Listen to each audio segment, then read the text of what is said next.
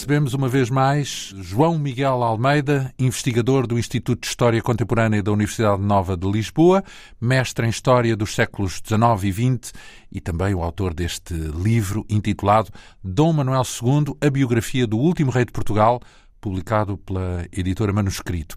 Na semana passada abordámos o momento talvez mais significativo do percurso de Dom Manuel, no momento em que a monarquia foi derrubada, ou pelo menos, enfim, tão importante como o assassinato do pai, o rei Dom Carlos, e também do irmão, Dom Luís. Essas circunstâncias obrigaram-no a assumir a coroa a contragosto e com a difícil tarefa de preservar a monarquia num contexto de grande turbulência. A tarefa acabou por fracassar, como sabemos. A revolução teve lugar nos dias 4 e 5 de outubro de 1910. Foram dias extremamente confusos, com ambos os lados, monárquicos e republicanos, convencidos de que tinham perdido ou falhado. Talvez a intervenção popular, uh, gritando Vivas à República, talvez tenha sido decisiva, uh, e também a persistência de alguns revolucionários sitiados na Rotunda, em Lisboa, mas bastante aguerridos em diversas investidas contra as tropas monárquicas. Talvez também num outro momento tenha sido decisivo um, quando o rei viu a bandeira monárquica que tinha mandado içar no Palácio das Necessidades arriada com tiros de canhão disparados por um navio da Marinha fundeado no Tejo.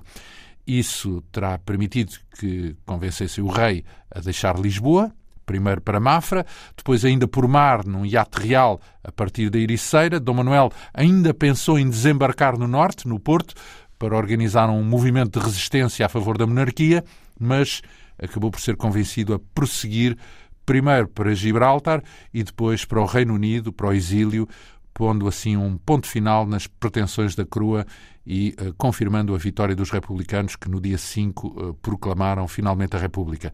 Houve vários protagonistas nestes dias. Machado dos Santos, José Relvas, Cândido dos Reis, Miguel Bombarda, Teófilo Braga ou Afonso Costa, claro, do lado republicano, e uh, Paiva Coceiro, Teixeira de Souza ou o próprio Dom Manuel II, claro, do lado monárquico. Na semana passada ficámos no momento em que o rei, vencido, mas ainda não resignado, chega ao Reino Unido, acolhido pelo ramo francês da família em Wood Norton, a noroeste de Londres. Como é que foram esses eh, tempos, esses primeiros tempos em Wood Norton? Os primeiros tempos em Wood Norton, ele foi acolhido pelo tio, pelo Filipe de Orleans, irmão da mãe, da rainha Dona Amélia, e é uh, bem acolhido, uh, é visto com muita simpatia pela família real britânica, pela aristocracia britânica. Também ele próprio, alguns aristocratas vão com ele, o Marquês do Lavradio, que é o seu secretário pessoal, o Marquês de Soveral, que é uma grande personalidade, tinha sido diplomata no Reino Unido e serve uma, é uma espécie de conselheiro pessoal do Dom Manuel II. É uma grande personalidade da época, tinha pertencido aos vencidos da vida, com essa de Queiroz, era uma, uma grande personalidade.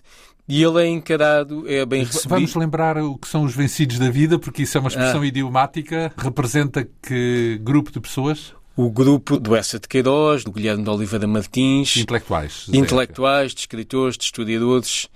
E o Marquês de Soveral também estava relacionado com esse grupo. E depois... Que se designavam vencidos da vida porque? porque as suas grandes esperanças de modernização da vida que tinham na década de 1970 foram por água abaixo. Tinham ido por água abaixo e, portanto. Pessimistas, portanto. Exato, pessimistas, sim, pessimistas. Eh. E então, esse é o ambiente que o rei eh, encontra em Wood Norton. Eh, há aqui uma, uma parte intrigante, porque ele, quando era rei em Portugal, tinha imensos rendimentos da família real, mas quando vai para o Reino Unido, perde esses rendimentos, não é? Vive de quê? Ele? Exato. E nos primeiros tempos, ele vive do seguro de vida que Dom Carlos I tinha feito. Portanto, pois, pois bem, Dom Carlos tá, tá, sabia que corria o risco de ser assassinado e do dote da Dona Amélia que estava depositado num banco. Portanto, eles vivem nos primeiros meses desse dinheiro.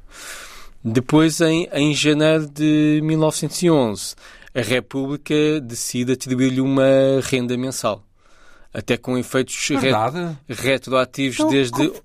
desde a implantação da República. Mas como assim? Qual era o pretexto? Quem é que na é- República não execraram o rei como representante do regime que derrubaram? Exato, apesar da propaganda monárquica republicana contra a monarquia ser extremamente virulenta, passado uns quatro meses após a implantação da República, decidiram ser generosos com o ex-chefe de Estado. Quer dizer, generosos também talvez seja excessivo, porque era uma renda pequena e, e Dom Manuel II, mas, mas que lhe permitia viver. Teria sido uma pressão diplomática de outros países, de outro, teria sido fora para dentro esse, esse tipo de, enfim, imposição diplomática? É possível, não creio que isso esteja bem estudado, mas é preciso lembrar que uh, o Reino Unido continua a ser o principal aliado de Portugal e que Dom Manuel II e o Marquês de Sovaral, que era um diplomata muito reconhecido no, no Reino Unido, continuam a ser muito influentes junto do, do governo e da monarquia britânica. Portanto, o Dom Manuel II, apesar é um ex-chefe de Estado de, de, Portugal e, portanto, é tratado também nessa perspectiva. Isso, pelo menos pelos primeiros tempos, não é? Sim. Porque depois desses primeiros tempos, a família viveu de quê? Uh, quais eram os rendimentos que lhe permitiram uh, sustentar-se a médio ou a longo prazo? Depois uh, tem uma renda mensal da, da República que lhe paga 1.180 libras por mês e o rei começa a receber alguns rendimentos da Casa de Bragança, embora tenha mantido até ao fim da sua vida diferentes em relação ao Estado português, porque não lhe devolveu tudo aquilo que queria hum, que devolvesse. E, portanto, tinha problemas de dinheiro. Não se considerava que para o estilo de vida que ele levava que tivesse dinheiro em abundância. Vivia, isto é tudo muito relativo, não é? Então, dizer... e depois qual é o plano dele? Arruma as botas ou ainda pensa em tentar recuperar a monarquia? Ele no início está convencido que a República não vai durar muito tempo e ele mantém, ao contrário do que alguns pensam, ele mantém até ao fim convicções monárquicas e quer a restauração da monarquia. Agora, não quer a restauração da monarquia a todo o custo. E ele está convencido que se houver uma guerra civil em larga escala entre republicanos e monárquicos em Portugal, que isso pode ser utilizado pela Espanha para anexar o país. E, portanto, ele, apesar de ser um monárquico convicto e de querer sempre a restauração monárquica, ele põe a independência de Portugal à frente da restauração monárquica. E considera e quer, é, vê sempre com muita prudência todas as incursões monárquicas e depois é muito mal compreendido por alguns monárquicos que acham que ele está desinteressado, que não está suficientemente empenhado na restauração monárquica. Já vamos então Sim. falar dessas divergências, mas ainda antes disso, a possibilidade da Espanha eh, reagir dessa forma como ele calculava era real? Ou seja, isso era plausível que a Espanha interviesse uh, para aproveitar esse clima de guerra civil para dominar o país? Sim, era é plausível. Esses planos existem da parte de Espanha. Aliás, continuaram a existir durante algumas décadas, mesmo durante o, na década de 30, uh, eh, junto do general Franco, há quem defenda a anexação de Portugal. Portanto, era uma hipótese real. Era uma hipótese real. Mesmo uh, o Reino Unido tinha feito uma clarificação da aliança secular, dizendo que interferia para defender as colónias portuguesas, mas não interferiria numa guerra peninsular. E, portanto, eu acho que é uma hipótese real. Aliás, o grande pânico dele é, o grande receio do Manuel II é quando está prestes a iniciar a Grande Guerra, que a Espanha entre na guerra, aliada do Reino Unido, e que Portugal se mantenha neutral. E, portanto, numa situação dessas, seria mais difícil para o Reino Unido defender Portugal e a Espanha poderia utilizar essa hipotética aliança pretexto para esse pretexto para uh, se afirmar e anexar Portugal. Sim. Então, mas isso é tudo também só depois de começar a guerra, quatro anos depois, não é? Exato, sim. Enfim, estamos a falar no fundo de sentimentos que não tiveram a ver com um momento específico, mas sim ao longo do tempo enquanto ele esteve no exílio. Sim. Então, primeiro em Wood Norton, estive a espreitar no Google o que era esse palácio, porque ainda existe. Sim, exatamente. A casa dele, aliás, é, é... neste momento é um hotel, Sim, penso eu, exato, exato. que abriga, portanto, quem quiser percorrer os corredores e os quartos por onde andou Dom Manuel uh, em Wood Norton, ainda lá está o palácio, muito bonito seria um, um, palácio da família, é isso? Portanto, Sim, do, do, do, do tal ramo francês. Dos, é? dos Orleans. Portanto, o Norton é uma terra e é uma casa uh, também grandiosa, que aliás durante a Segunda Guerra Mundial foi usada pela BBC para escutar as emissões radiofónicas alemãs durante a guerra, portanto tem toda uma história que passa também por Dom Manuel II, mas não só por ele. Em todo o caso, fica pouco tempo em Wood Norton, certo? Sim. Depois, a seguir, encontra refúgio em Abercorn. O que é que se pode dizer deste é, lugar? É uma casa vitoriana em Richmond, onde ele vai viver com a rainha Dona Amélia, quando é no início de 1911, quando já tem, enfim, rendimentos mais sólidos e organiza aí a sua vida, portanto, há toda uma série de aristocratas que também vivem ao, ao pé dele e, portanto, organiza aí os seus tempos livres e mantém relação com os monárquicos portugueses e com outras personalidades do seu tempo, como Winston Churchill, por exemplo, que nessa altura é o ministro do Interior. Conhecem-se pessoalmente, é isso? Conhecem-se pessoalmente e Winston Churchill tem eh, uma grande admiração pelas qualidades pessoais de Dom Manuel II, considera uma pessoa extremamente inteligente, muito talentosa, são, são palavras dele. Talentoso em termos que artísticos? Eh, também sociais, enfim, também estamos a falar de uma época em que as competências sociais eram, eram, eram muito, eh, muito apreciados. valorizados. Ele devia falar inglês Perfeitamente. perfeitamente, aliás, inglês e francês e, e muitas outras línguas. E, portanto, ele tem uma grande admiração pelo Dom Manuel II e o Dom Manuel II escreve a um, a um amigo muito grato porque considera que foi devido à influência de Winston Churchill que o reconhecimento da República Portuguesa foi adiada durante quatro meses. Uhum. Portanto, Winston Churchill uh, estaria um, a fazer, uh, não se pode dizer lobby monárquico, porque a verdade é que o Reino Unido tinha dado luz verde para os republicanos avançarem e uh, não se queria... Um... Luz verde como assim?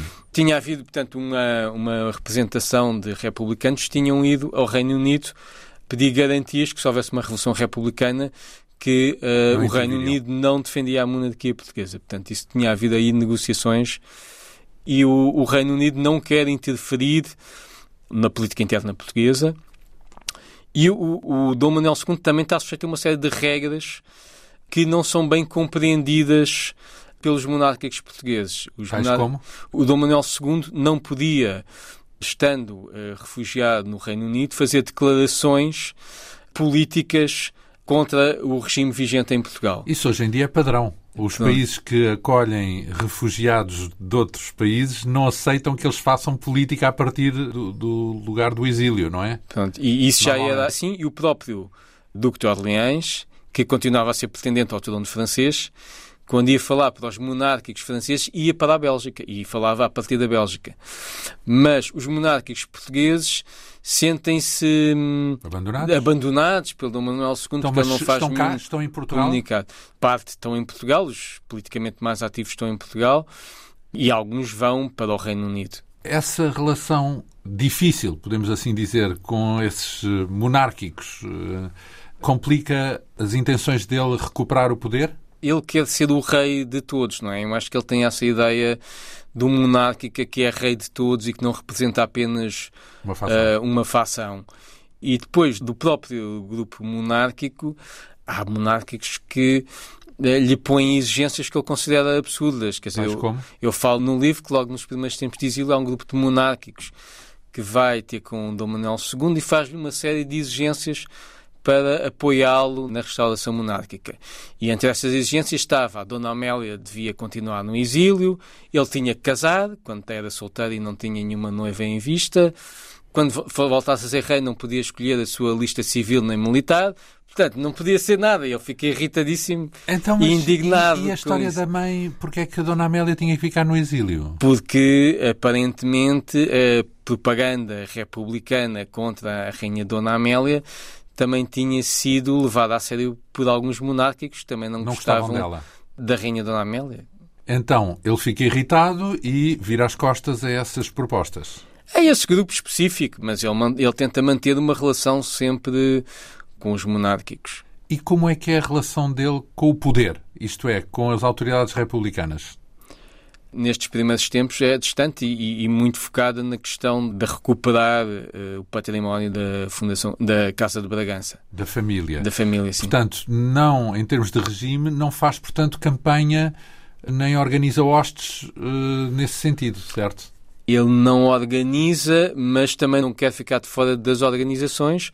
até porque há rivalidades entre o ramo Bragança, que tinha sido da monarquia constitucional, e o ramo miguelista, e há monárquicos que dizem se o Dom Manuel não nos apoiar, nós vamos ter com Dom Miguel que era, representava a monarquia tradicional, a assim. Velha rivalidade que ainda hoje subsiste no mundo monárquico entre uh, miguelistas e liberais, uh, nessa altura estava ainda bem candente. Nessa assim. altura correspondia a dois ramos familiares dos Bragança, não é? Uhum. Havia essa identificação. Então, a pergunta que a dada altura faz na biografia era se seria ou não possível restaurar a monarquia.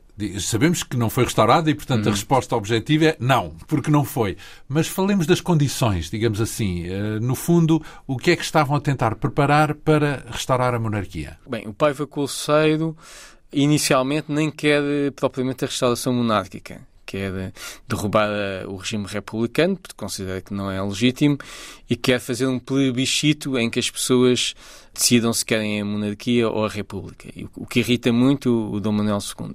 Mas, por outro lado, os miguelistas apoiam as primeiras com muito entusiasmo e dinheiro as primeiras incursões monárquicas de Paiva Colceiro, a partir da Galiza, logo em 1911 e 1912. Que incursões são essas? O que é que ele fez? Ele parte com tropas, eh, portanto, a partir da Galiza, entra em Portugal pelo Minho e está à espera que haja um levante com armas e com tropas e está à espera que haja um levantamento popular a favor da monarquia contra a República. Mas esse levantamento popular nunca acontece e as tropas são rechaçadas.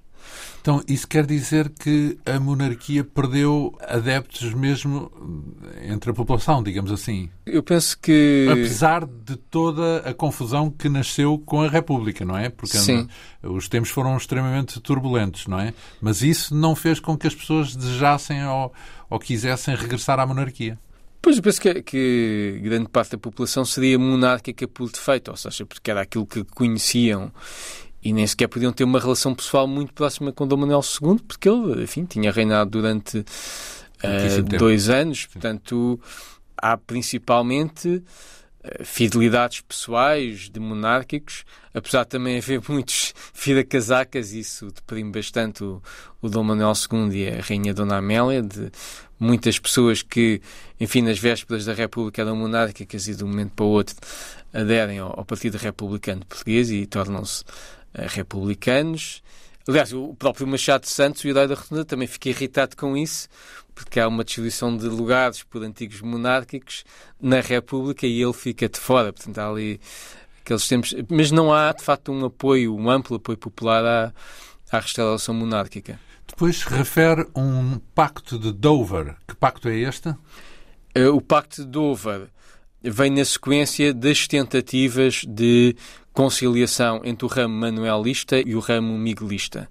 Tanto como eu disse inicialmente, o Paiva Colceiro queria um plebiscito, não era claramente a favor da restauração monárquica. Há um encontro entre o Paiva Colceiro e Dom Manuel II em Richmond, eles chegam a um acordo e o Paiva Colceiro, que tinha boas relações também com os miguelistas, tenta eh, também empenhar-se num acordo entre as duas partes. Um acordo em que os miguelistas reconheciam o direito de Manuel II ao trono e Dom Manuel II afirmava que eh, se morressem herdeiros, que os descendentes de Dom Miguel seriam os herdeiros do trono português.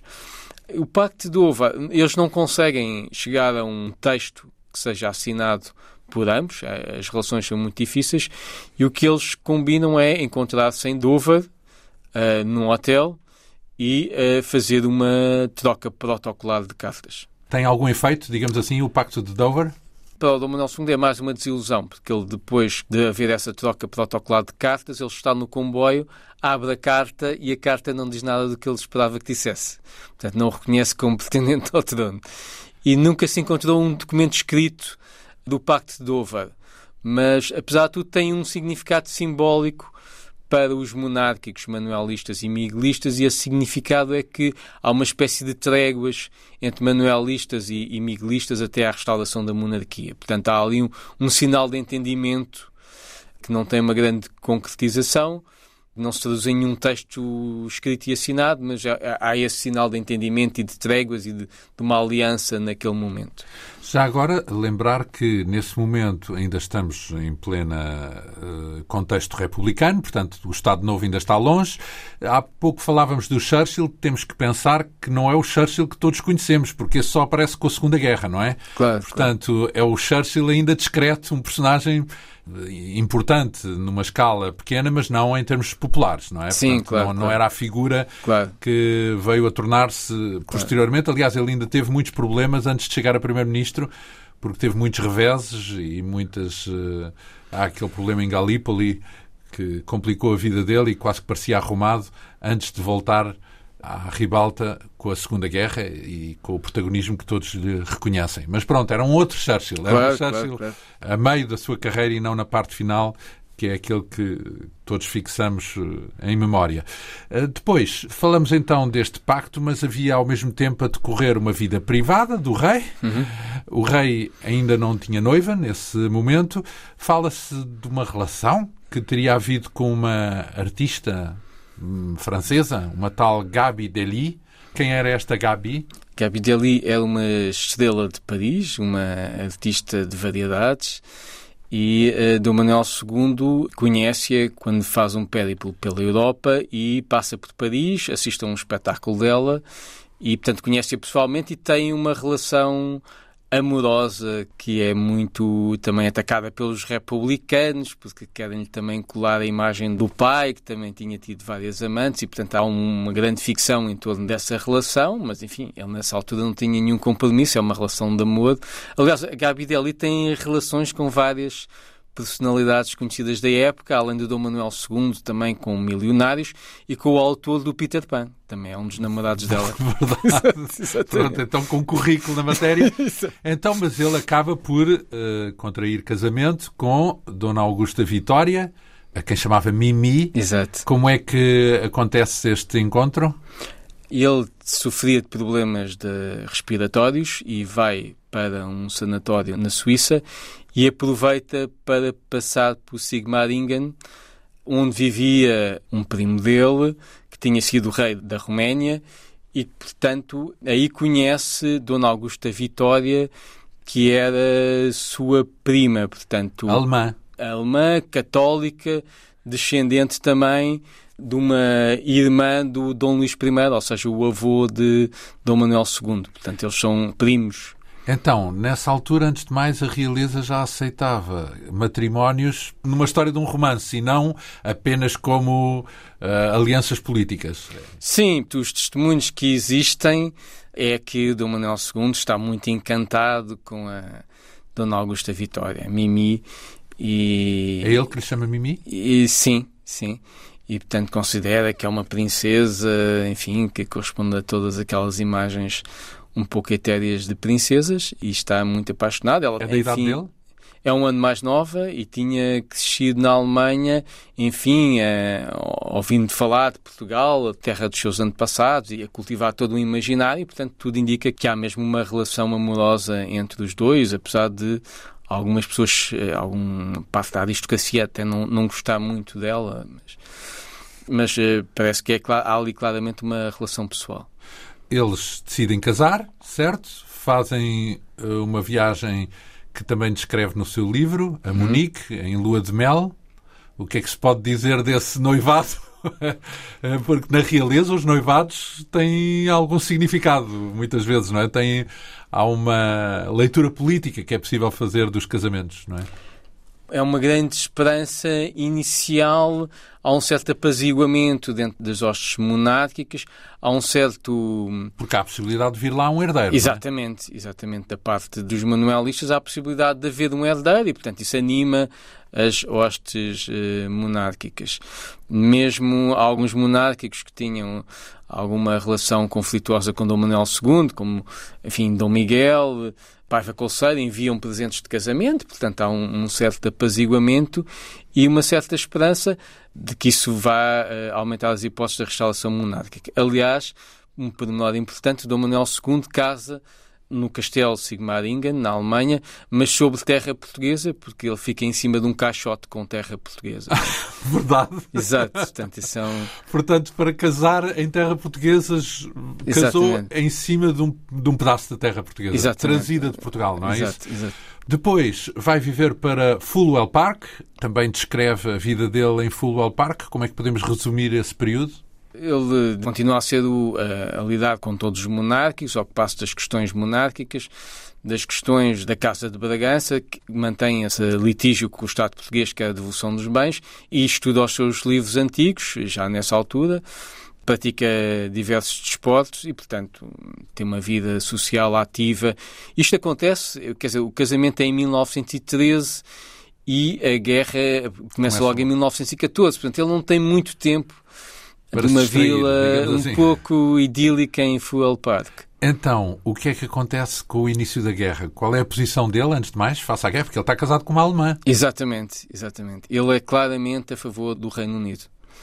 Apesar de estar casado com uma alemã. É isso. Apesar mas de como estar- vive no Reino Unido, não tinha outra alternativa, digo eu. Não, mas isso é uma, penso que é uma convicção pessoal. Aliás, ele diz isso numa carta que se o Reino Unido perder a guerra, Portugal perde a independência. E, portanto, ele é claramente a favor do Reino Unido, Como é que é esse raciocínio? O Reino Unido perde a guerra e Portugal perde a independência? porque o Reino Unido é o principal aliado de Portugal e, portanto, ele entende que se o Reino Unido perder a guerra, a Espanha vai invadir, anexar Portugal. E, portanto, ele é claramente, ele tem convicção no apoio ao Reino Unido.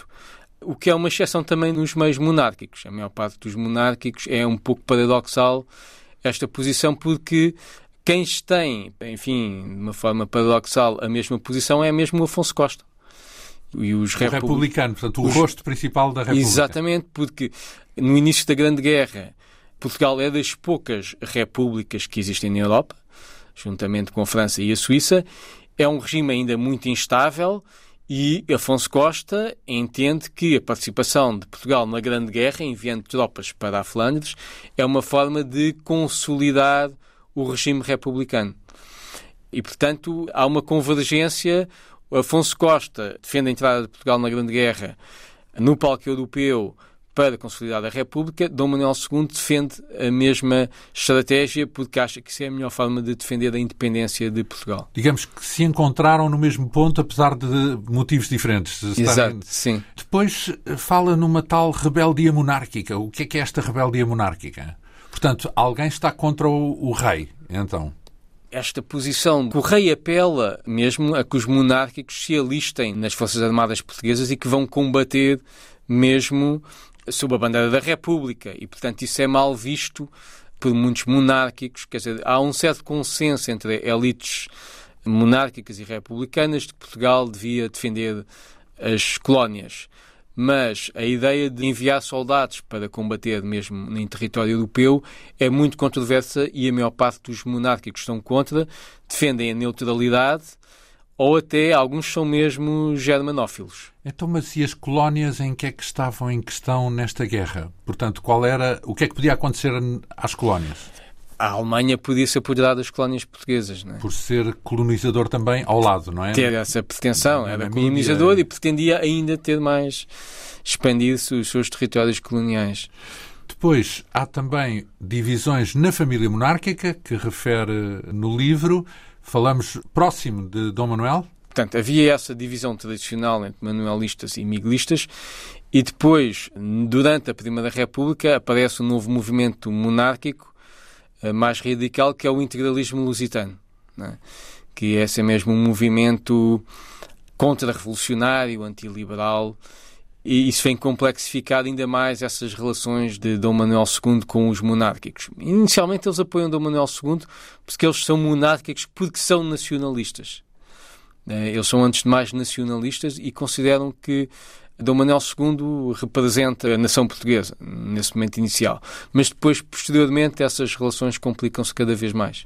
O que é que defendem basicamente os integralistas que seja diferente daquilo que estava na mente do rei?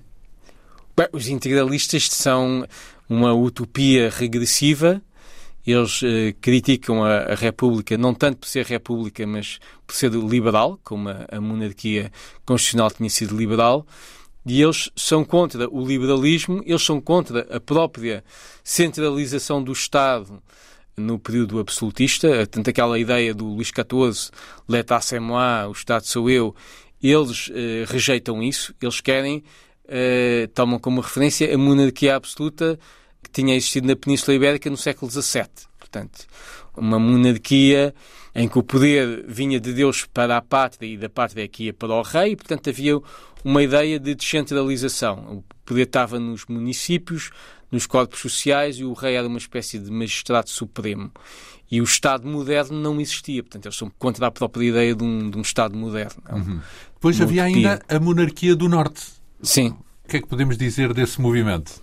A monarquia do Norte é em 1919. Um pouco antes existe uh, o, o Sidónio Paz está no poder. Sidónio Paz é uma personalidade que consegue agregar republicanos e monárquicos, mas é assassinado em finais de 1918. E depois, com o fim da guerra, com o assassinato de Sidónio Paz, há monárquicos que consideram que chegou à altura de restaurar a monarquia. E, portanto, há mesmo a monarquia do Norte chega a, ser implantada no Norte, é proclamada no Porto, em Bragança, Viseu e dura alguns meses. Em Lisboa também há uma revolta de integralistas mas não dura mais do que poucos meses. E acaba por ser controlada, é isso? Pelas, acaba por ser controlada pelos republicanos e Dom Manuel II empenha-se em que haja uma amnistia para os monárquicos presos.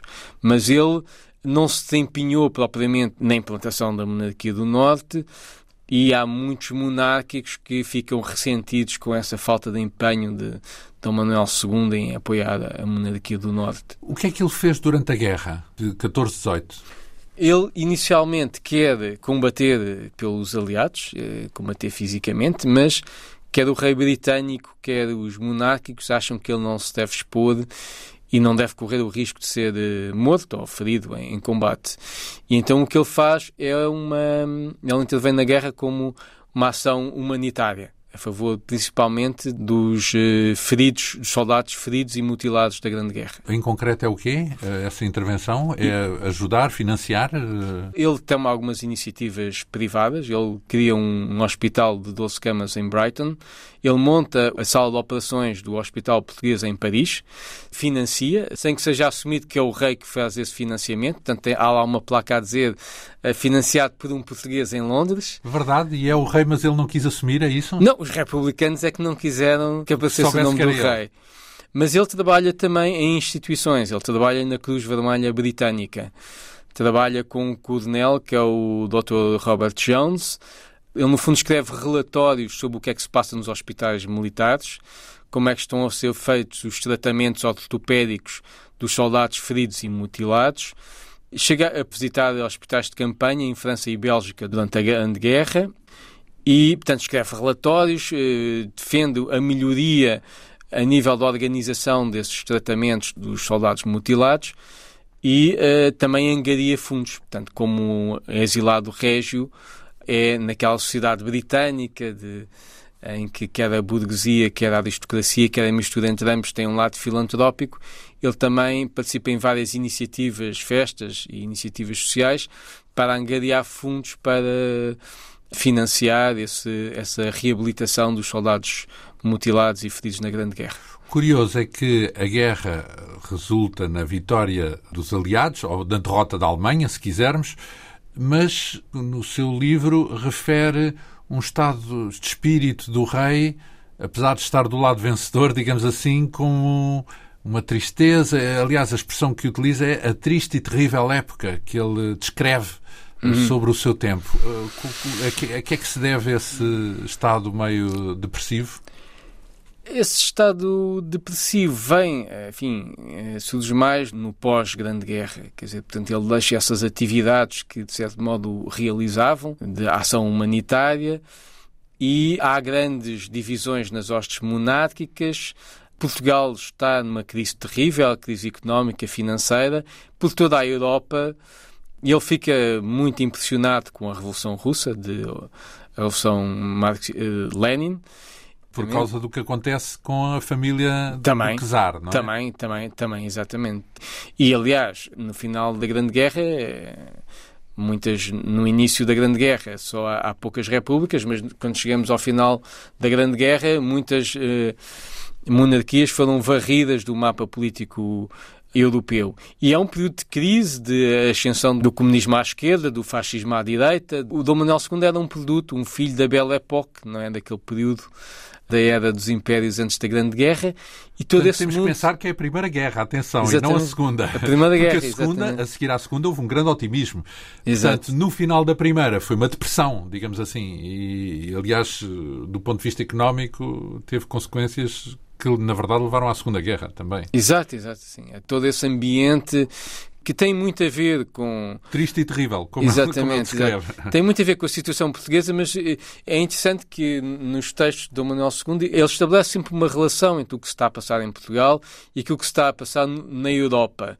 E refere muito o perigo do comunismo, que nessa altura não é um grande perigo em, em Portugal.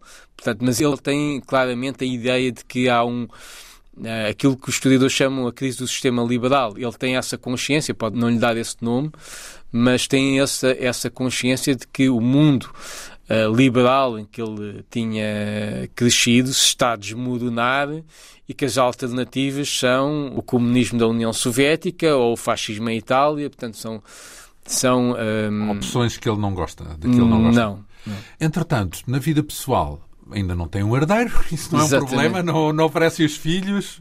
Uh, o que é que acontece nessa matéria? Ele, ele desinteressa, só isso é uma questão.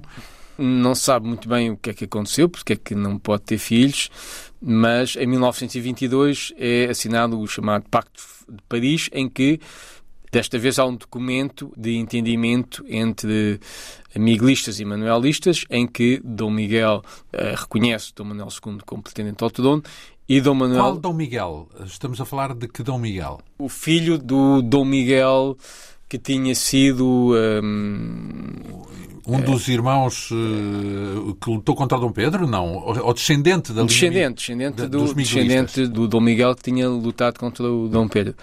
E, portanto, chegam a um entendimento o entendimento é que, em caso de Dom Manuel II morrer sem herdeiros, ele reconhece a pretensão ao trono de Dom Duarte Nuno, que na altura tem 13 anos, portanto ele considera que ainda tem ali algum tempo eh, em que a, questão se pode resolver. Dom tendo... Duarte Nuno, pai do atual rei, sim, é isso, não é? Sim, exatamente, do atual pretendente, sim. Sim. E reconhece essa prerrogativa, digamos assim, ou esse direito dessa linha miguelista. Sim. Porque não tem filhos. Se, se caso não tenha filhos. Exatamente, se não houver herdades, sim. E não há nenhuma explicação pelo facto de não ter filhos, não? Não. Terá sido um problema genético, não, não se sabe bem. Entretanto, morre o tio, mais uma relação, uma pessoa de quem ele gostava, não é? O Dom Afonso. Sim, exatamente. De quem gostava, mas de quem teve uma relação muito conflituosa no final então, da vida. O que é que aconteceu no, no Reino Unido? Dom Afonso o tio, não é? O Sim. tio casou com uma milionária norte-americana que tinha sido duas vezes divorciada e uma viúva que casaram na igreja metodista, pela igreja metodista, não pela igreja católica. E... Ensandeceu, no prisma de Dom Manuel, o tio, o tio e portanto, Dom Manuel fica completamente furioso e, há, há textos muito duros uh, entre ambos. E Dom Afonso, quando morre, não lhe deixa nada, não deixa nada ao, ao sobrinho. Portanto, há, há ali. E é muito bem recebido pela República. Dom Afonso. Por causa desse conflito com o rei, é isso? Por todas as razões, porque se casou com uma divorciada. Dom Afonso era uma, uma personalidade. Um Uh, não sei se libertino, mas uh, visto como homem de liberdade pelos republicanos e encarado com alguma simpatia. Então, isso origina as tais clivagens que refere no livro entre manuelistas? Não, uns, como é que aparecem essas clivagens? As clivagens depois também aparecem porque depois os integralistas, portanto, após o fracasso da monarquia do Norte e aquilo que se considera uh, um, uma falta de empenho de Dom Manuel II na restauração da monarquia, também há uma parte dos integralistas que rompem com Dom Manuel II e, portanto, os integralistas dividem-se. Alguns, como Alfredo Pimenta, continuam fiéis a Dom Manuel II, mas outros uh, aproximam-se claramente da linha uh, miguelista e, portanto, há, estão muito divididos, há aí grandes divisões. Digamos que é uma regra constante neste período em todos os campos, mas em especial no campo monárquico, que é a divisão em diversas fações, em diversas correntes, sim, uh, sim. que depois acabam por originar alguma espécie de fraqueza nesse movimento. Qual é o papel dos católicos? O papel dos católicos, após o fracasso da monarquia do Norte, em que estão envolvidos alguns católicos, enfim, católicos monárquicos, Portanto, há uma organização, que é o Centro Católico Português, que tinha chegado ao Parlamento com Sidónio Paz, em 1918, e que pretendia defender os direitos da Igreja Católica no contexto republicano. E em 1918 é reorganizado, tentando haver uma separação de águas entre a defesa dos direitos dos católicos e a restauração monárquica, que é uma ideia que o Dom Manuel II recusa. Ele procura sempre ligar a ideia da defesa da Igreja Católica à ideia da restauração da monarquia. No Centro Católico, que é presidido pelo António Linete e onde está Salazar, a linha que vai prevalecer é a linha de que a prioridade é que os católicos se unam na defesa dos direitos e dos interesses da Igreja Católica, mesmo no contexto do Estado laico republicano, e que a restauração monárquica é adiada sine dia, digamos assim.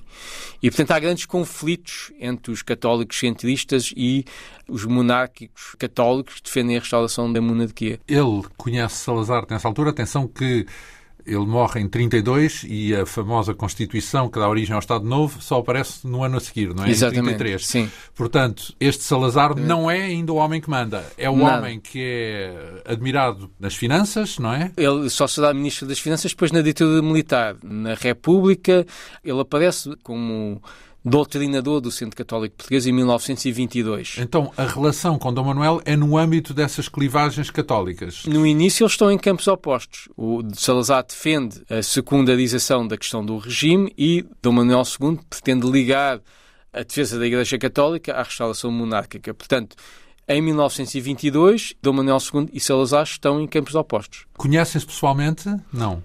Pessoalmente penso que só se conhece. Não porque Salazar não saiu de Portugal e Dom Manuel não voltou a Portugal. Só, só, voltou depois, depois de ter falecido. Portanto, eh, conhecem-se por carta, trocam cartas, mas penso que será só na ditadura militar já no período de ditadura, que eles trocam cartas pessoais. Correspondência. Sim. Eh, entretanto, há também a noção de que o rei era um bibliófilo, portanto, Sim. gostava de livros, e essa faceta também surge na biografia, porque ele gostava bastante de ler e lia bastante, não é?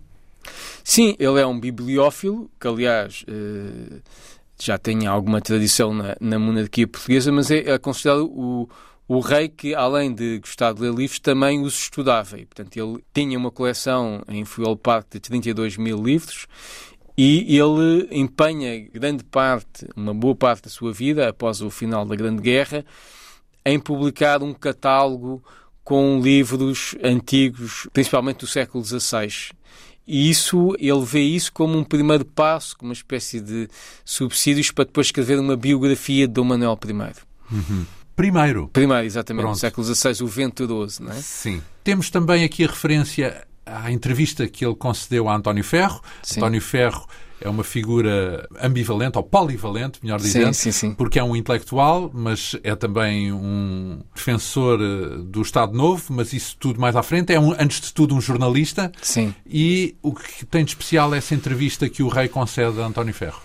Para nós, eh, permite-nos eh, espreitar um bocadinho sobre o que é que era a vida cotidiana de, Dom Manuel II em Fuel Park em 1930 e, portanto, é uma entrevista bastante interessante, apesar de estar filtrada por António Ferro. Também é muito interessante ver que António Ferro tenta comprometer Dom Manuel II com o apoio à ditadura e não o consegue. Quer dizer, na entrevista que dá, Dom Manuel II faz alguns elogios a Salazar, ele admira a obra financeira de Salazar e a recuperação do prestígio internacional de Portugal eh, de Salazar, no início da ditadura, estamos ainda em 1930, portanto, ainda na ditadura militar, mas não o considera uma figura da ditadura. Nem considera, como António Ferro tenta convencê-lo a dizer, que o parlamentarismo tenha caducado completamente. Vive na Inglaterra e, portanto, Exatamente. isso era uma ideia Exatamente. estranha ao país onde vivia. Ele tem, nessa altura, 40 e poucos anos. Sim. Bem, eh, a entrevista decorre em 1930. Em 32, ele, inesperadamente, morre. Sim. Morre como? Ele morre com edema da glote, ou seja... Um, sufocado. Sufocado. Sufocado. Deixa Coisa de poder de respirar. Então, porque esse edema aparece? Ele, tinha, ele já tinha problemas respiratórios há, há muito tempo. Aliás, ele parte do ano uh, passava nas, nas termas de Vichy e tinha problemas de dores de garganta e tem uma, uma crise, eh, enfim, a 2 de julho de 1932 e morre eh, por falta de oxigênio. Isso, nessa circunstância, não é uma morte triste naquele sentido em que podia ter sido evitada ou mesmo do ponto de vista médico é uma morte que se pode considerar normal? Não, não é normal, não é normal. Porque para Aliás, a realeza não imaginamos um rei a morrer sim, sufocado. Sim, sim, sim, sim Não havia medicamentos na altura para cuidar daquele tipo de Não, problemas. e ele, um, um, havia um médico que tinha dito que ia lá visitá-lo e atrasou-se, portanto todas essas questões, acho que era possível furar a garganta do rei e permitir-lhe respirar através de um furo da garganta, mas ninguém se lembra de fazer isso, se calhar por respeito por um Dom Manuel II, mas acaba por ser um portanto, causar-lhe a morte de uma forma completamente inesperada. Como é que as hostes monárquicas reagem a essa morte? Porque aí acaba finalmente a história da monarquia, porque o rei está morto, o último rei. Exatamente, é o último rei e de facto é uma grande quebra na, na, causa, monárquica. na causa monárquica, porque é o último rei. Quem é que comparece ao funeral, por exemplo?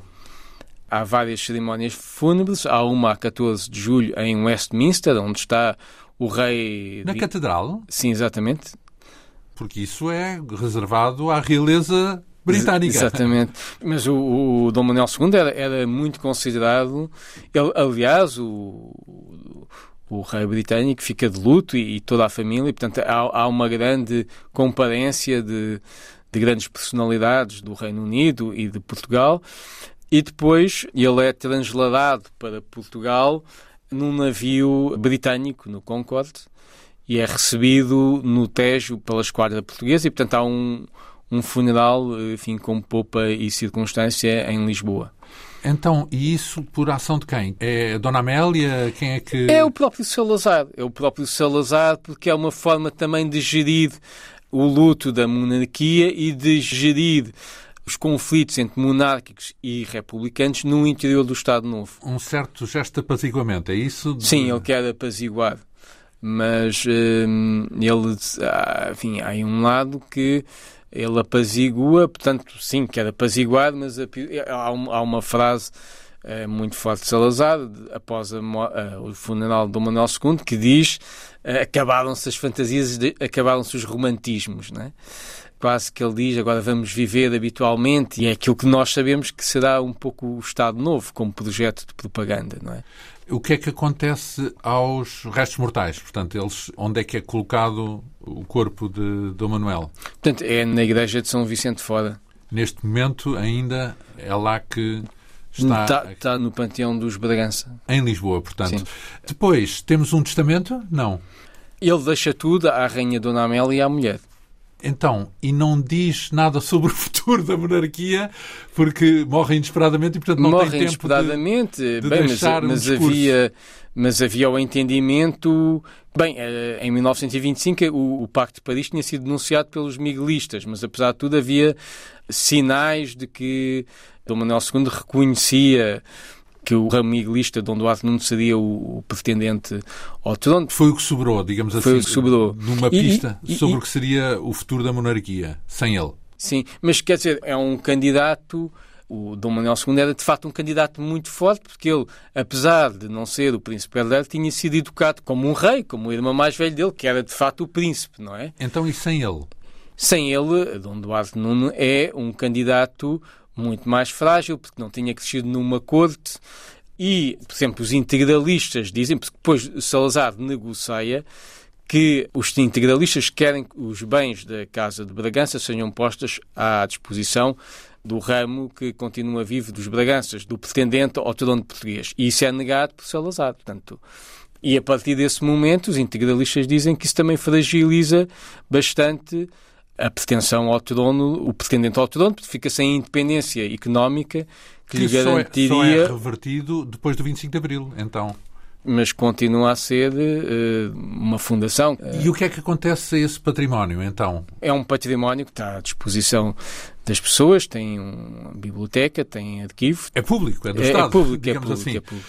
Ora bem, pegando no conjunto desta. Estamos a chegar ao fim, bem Exatamente, entendido. Sim, sim, sim. No conjunto desta biografia, eu recordo que tem 250 páginas, praticamente. Na capa, uma fotografia dele bem conveniente já como rei, digamos assim. Não é que esteja um homem muito feliz, mas parece relativamente sereno. Que balanço é que podemos fazer desta figura de Dom Manuel II? Quem foi e o que é que deixou? Se quisermos pegar, foi o último rei de Portugal, bem entendido. Exato. Mas eh, como é que o podemos caracterizar? Ele foi um humanista no duplo sentido da palavra, ou seja, tinha uma formação uh, humanista em história, em literatura, em música e tinha uma vocação humanitária que ficou bastante batente durante a Grande Guerra, quando trabalhou nos hospitais britânicos a ajudar os mutilados e os feridos da Grande Guerra. Acho que também foi uma pessoa que manteve-se fiel ao juramento que tinha feito em 1908. Teve uma tarefa impossível, digamos assim. Sim, que manteve-se fiel a um conjunto de valores da monarquia constitucional, que era a defesa dos direitos individuais e direitos cívicos, e no seu curto reinado até fez alguns esforços no sentido de implementar alguns direitos sociais, que não havia, não é? Direitos sociais praticamente não existiam. E, portanto, eu acho que há um património também de valores. Acho que foi uma pessoa que tinha uma ideia de serviço do bem comum, que obviamente é discutível. Cada pessoa, eh, há muitas ideias do que é o bem comum, mas que de facto tinha uma ideia do que era o bem comum e que trabalhou para servir essa ideia. Ele morreu com 42 anos. Se calhar não é por acaso, dentro da descrição que faz, que ele acabou por ficar conhecido como o patriota ou o desaventurado. Porque se calhar é as duas coisas, não é? Portanto, Sim. Tem o seu quê de patriota e, claro, desaventura. Basta o que aconteceu à família e o que aconteceu ao próprio regime durante o reinado dele, que foi o último. Só resta agradecer a sua vinda aqui ao longo de três semanas consecutivas para nos falar da vida de Dom Manuel II, enfim, uma figura central desta biografia assinada pelo nosso convidado, o historiador João Miguel Almeida. Este livro que está publicado na manuscrito com o percurso do último rei de Portugal. Muito lhe agradeço esta vinda à Rádio Pública. A Quinta Essência hoje teve produção, realização e apresentação de João Almeida. Obrigado pela atenção. Regressamos dois a oito dias.